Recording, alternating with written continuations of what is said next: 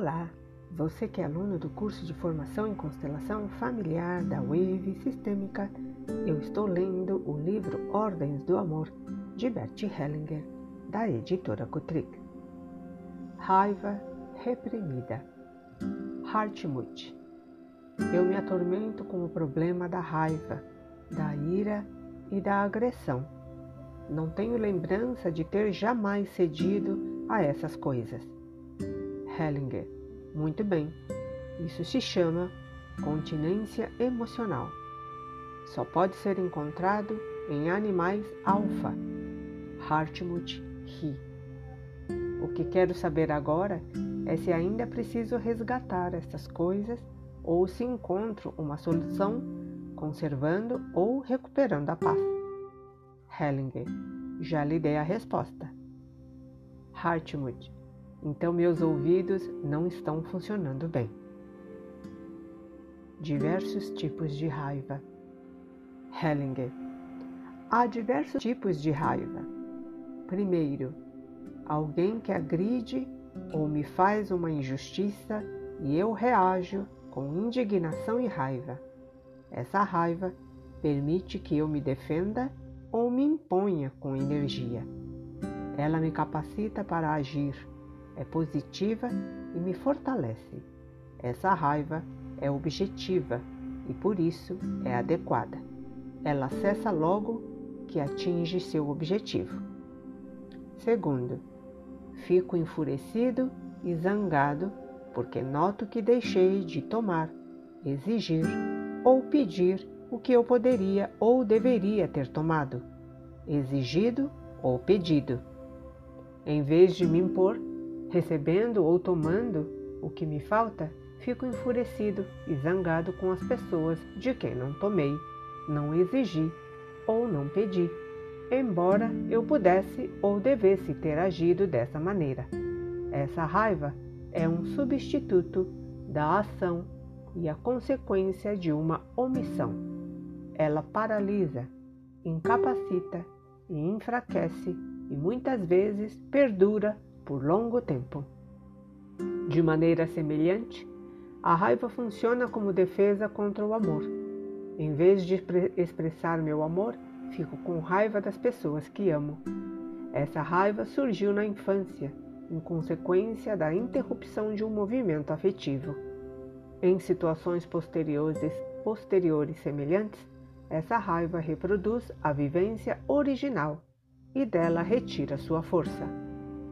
Terceiro, fico com raiva de alguém porque lhe fiz mal, mas não quero reconhecer isso. Com essa raiva, eu me defendo das consequências dessa culpa e a empurro para a outra pessoa. Também essa raiva é um substituto, um substitutivo da ação. Ela me permite ficar inativo, me paralisa e enfraquece. Quarto, Alguém me dá tantas coisas grandes e boas que não consigo retribuir. Isso é realmente difícil de suportar. Então me volto contra o doador e suas dádivas, ficando zangado com ele. Essa raiva se manifesta como recriminação, por exemplo, dos filhos contra os pais. Ela se torna um substitutivo do tomar, do agradecer e do próprio agir paralisa e esvazia a pessoa, ou se manifesta como depressão, que é o outro lado da recriminação. Também serve de substitutivo para o tomar, o agradecer e o dar. Ela paralisa e esvazia. Essa raiva se manifesta também sob a forma de um luto muito prolongado depois de uma morte ou uma separação quando fiquei em dívida com essas pessoas no que tange ao tomar e ao agradecer. Essa raiva se manifesta ainda, como no terceiro tipo, se deixei de assumir minha própria culpa e suas consequências. Quinto, algumas pessoas têm uma raiva que adotaram de outras contra terceiros. Num grupo, por exemplo, quando um membro reprime sua raiva, depois de algum tempo, um outro membro se enraivece, geralmente o mais fraco, que não tem absolutamente nenhum motivo para isso. Nas famílias, esses membros mais fracos é uma criança.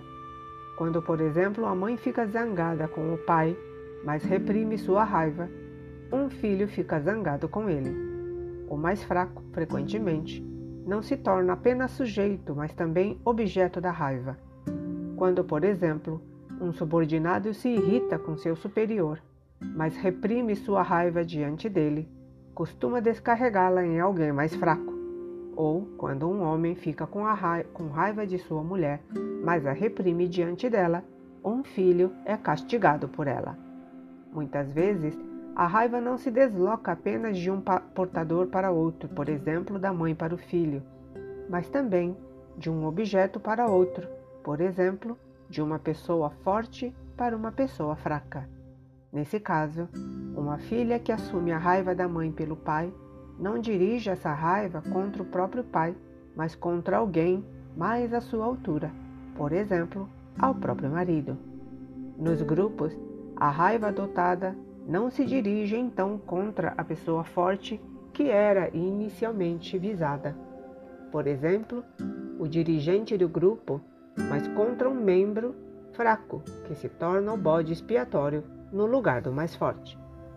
Quando agem através de uma raiva adotada, os perpetradores ficam fora de si, sentem-se orgulhosos e em seu direito, mas agem com uma força e um direito que não lhes pertencem o que os frustra e enfraquece. Por sua vez, as vítimas dessa raiva adotada se sentem fortes e em seu direito, pois sabem que sofrem injustamente. No entanto, também eles permanecem fracos e seu sofrimento é inútil. Sexto, existe uma raiva que é virtude de habilidade, uma força de imposição, alerta e centrada que responde a emergências e que, com ousadia e saber, enfrenta inclusive o que é difícil e tem poder. Essa raiva é destituída de emoção. Quando é preciso, também inflige algum mal ao outro, sem medo e sem maldade. É a agressão como pura energia. Resulta de uma longa disciplina e de um longo exercício mas é possuída em sem esforço. Essa raiva se manifesta como ação estratégica.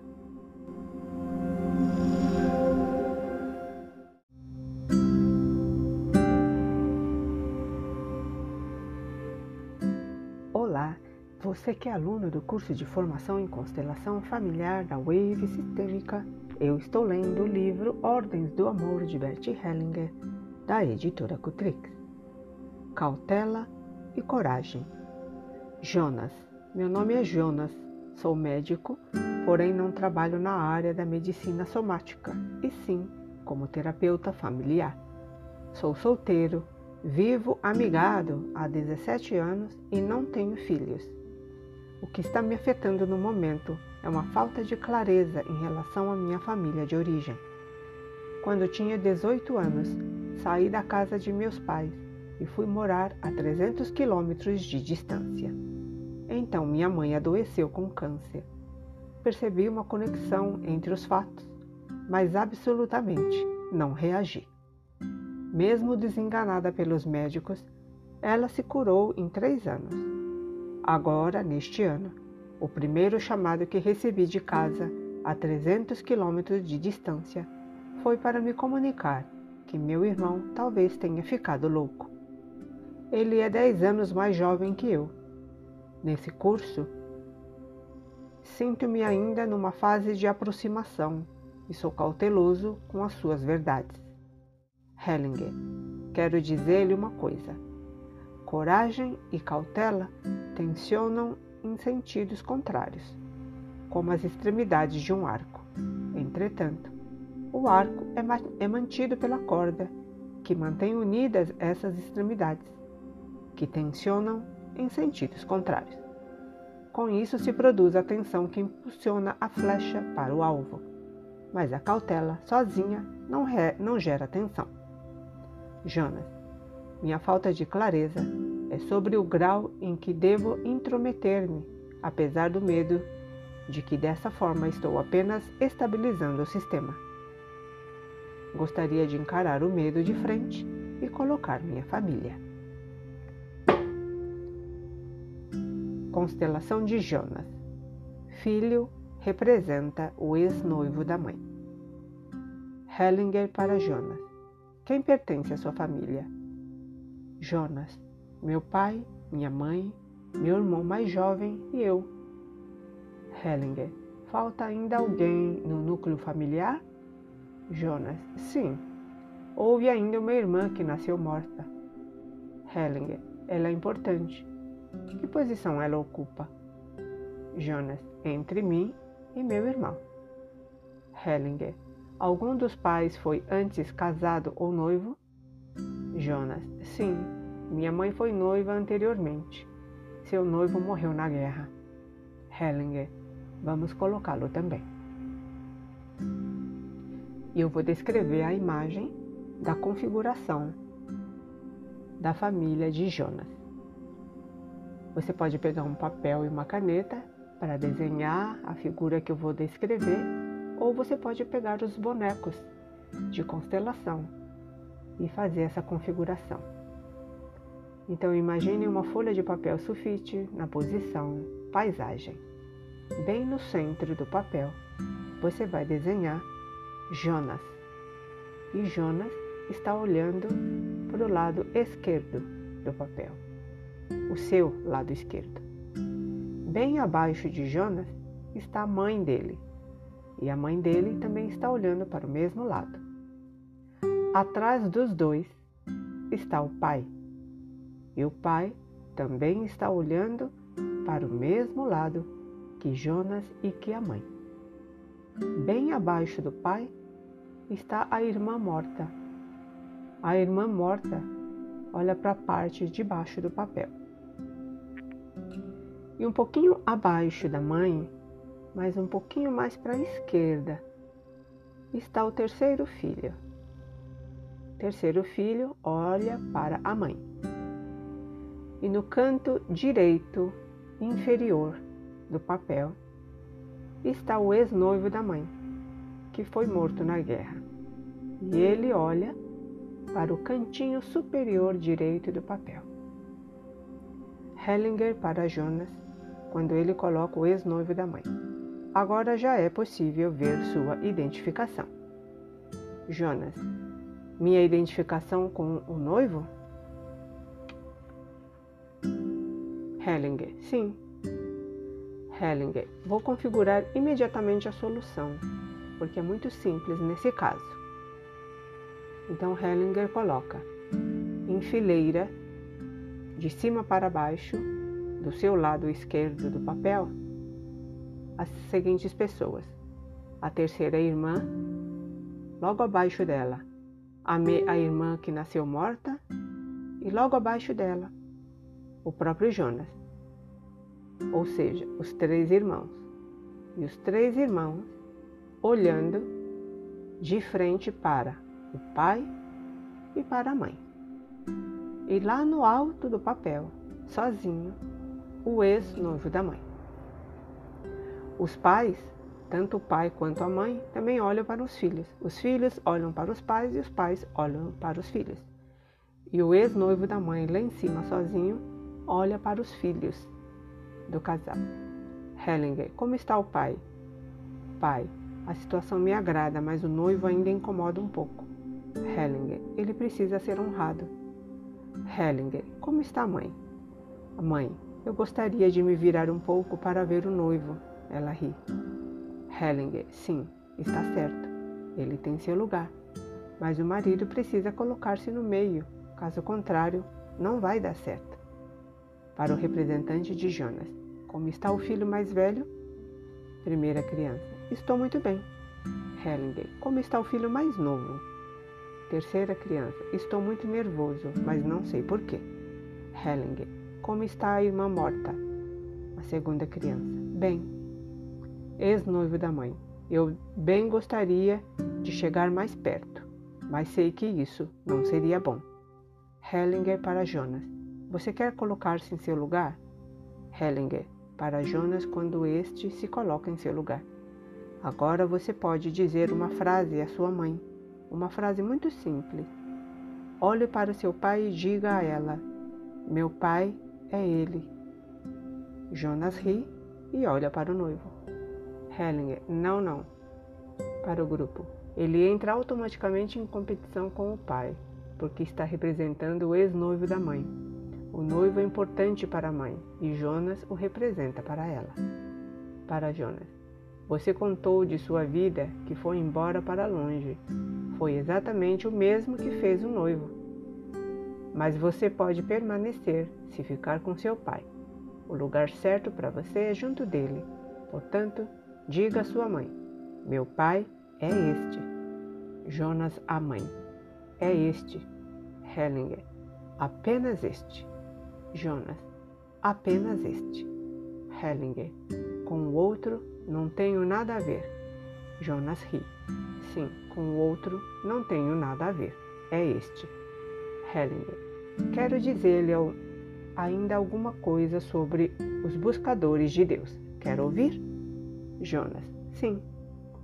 Hellinger, eles buscam o próprio Pai. Quando o encontram, cessam a procura de Deus ou ela se transforma. Está bem, foi isso aí. Para o grupo, mais alguma pergunta? Frank, às vezes você primeiro coloca uma ao lado da outra, as pessoas que estão identificadas. Neste caso, você não fez isso. Hellinger, não, neste caso a identificação estava tão evidente que isso não foi necessário. Na medida em que o curso avança, diminuem os passos necessários à solução porque muita coisa já ficou clara.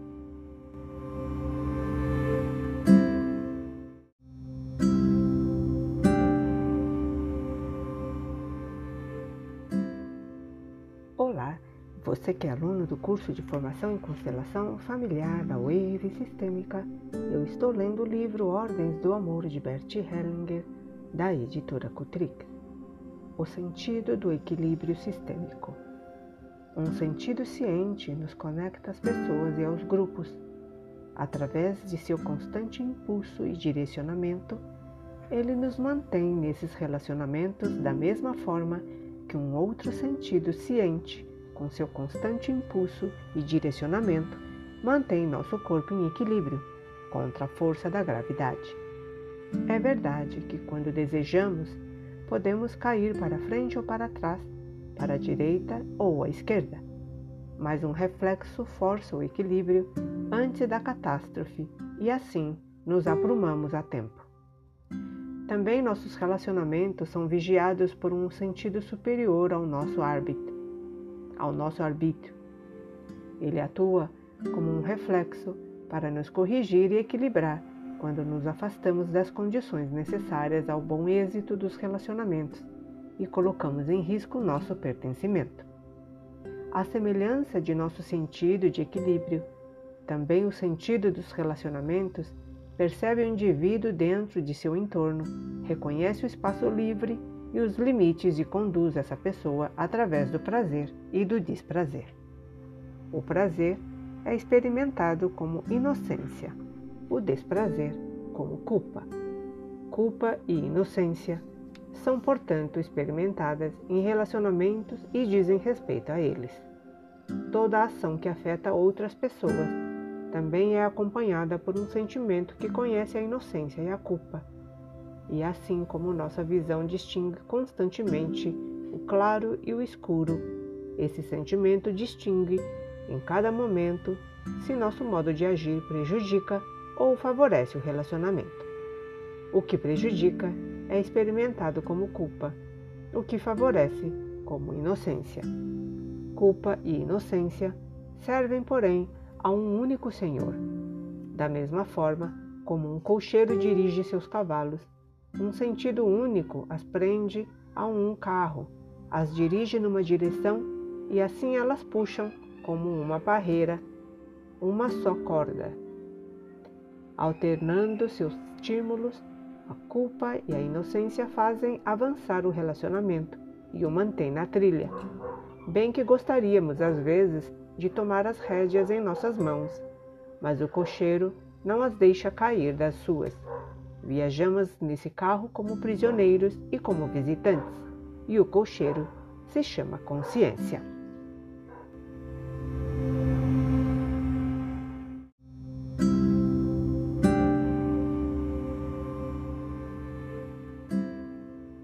Olá, você que é aluno do curso de formação em constelação familiar da Wave Sistêmica, eu estou lendo o livro Ordens do Amor de Bert Hellinger, da editora Cutrix.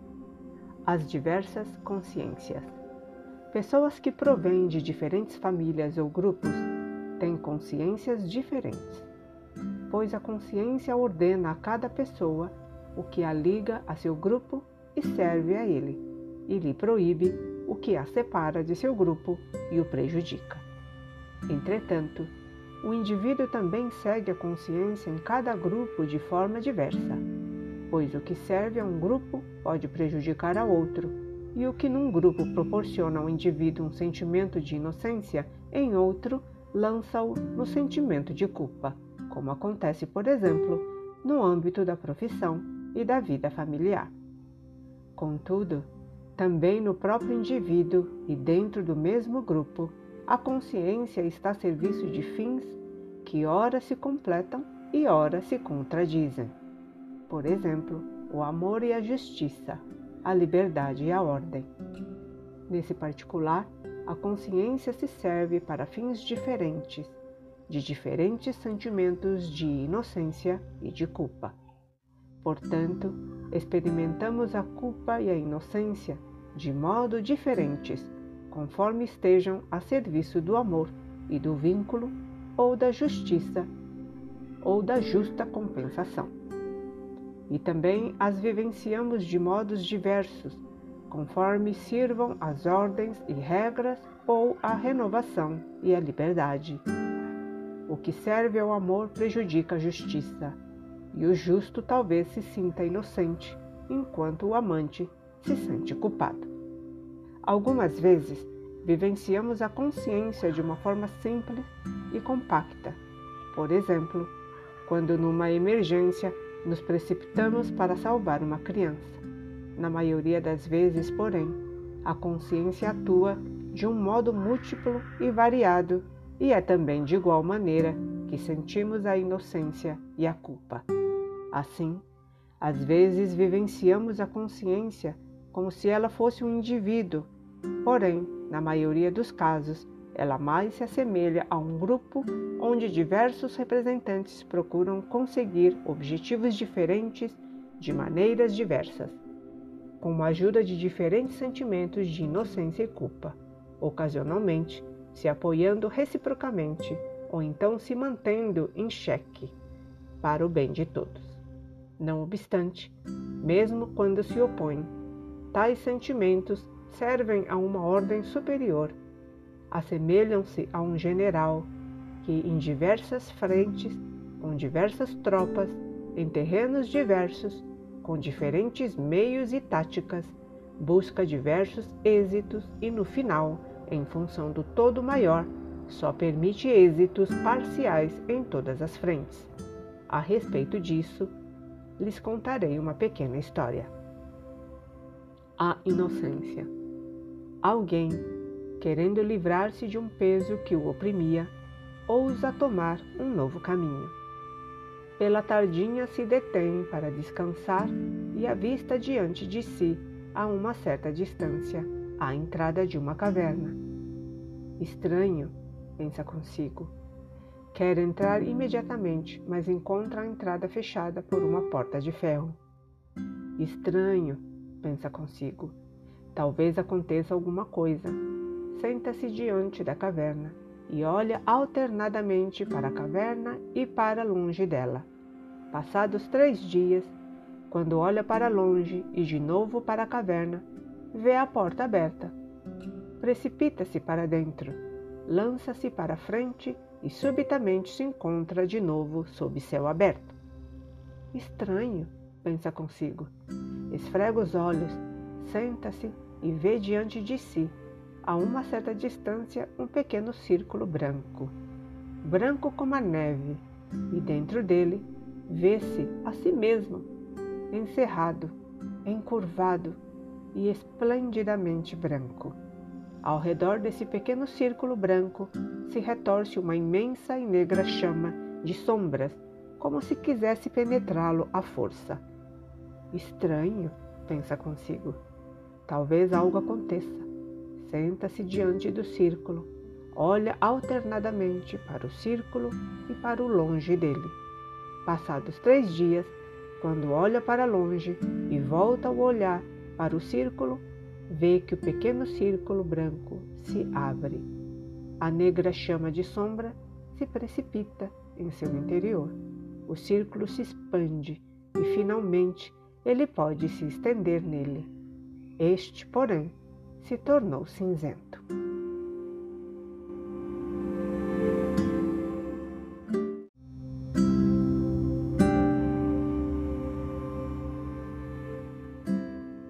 Olá, você que é aluno do curso de formação em constelação familiar da Wave Sistêmica, eu estou lendo o livro Ordens do Amor de Bert Hellinger, da editora Cotrix.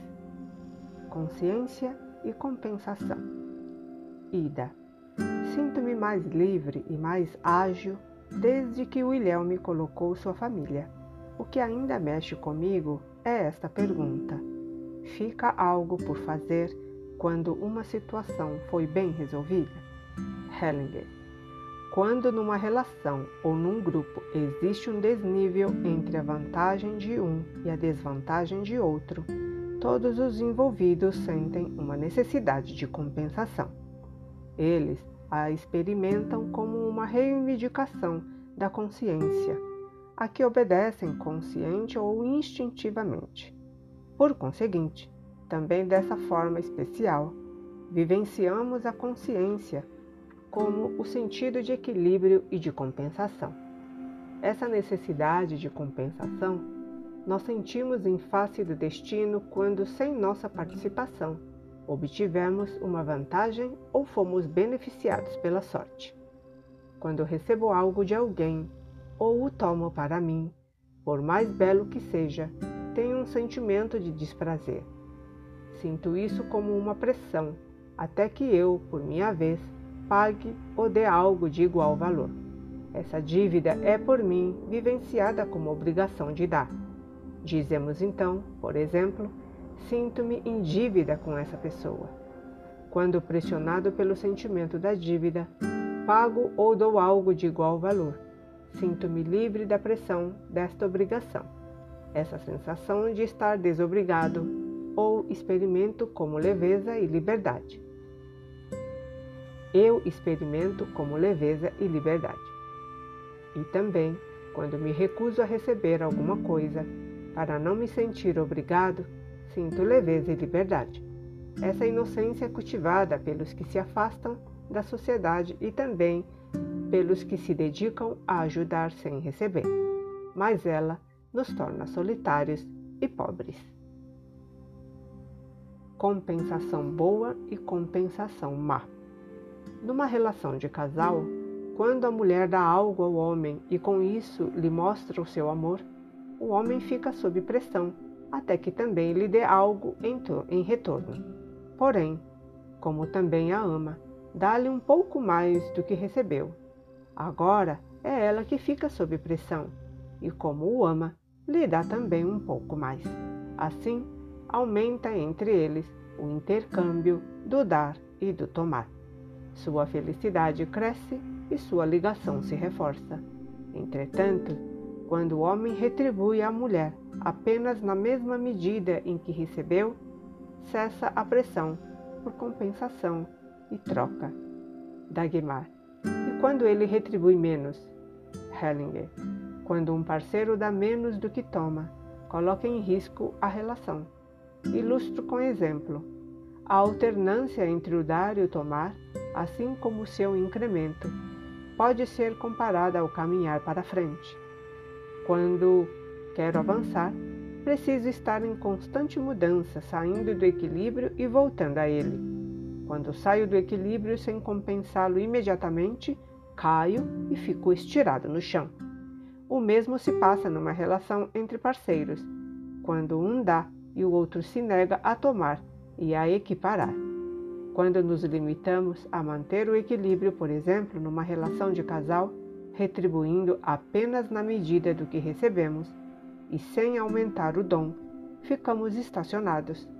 Quando numa relação uma pessoa dá menos do que toma, a outra também lhe dará menos.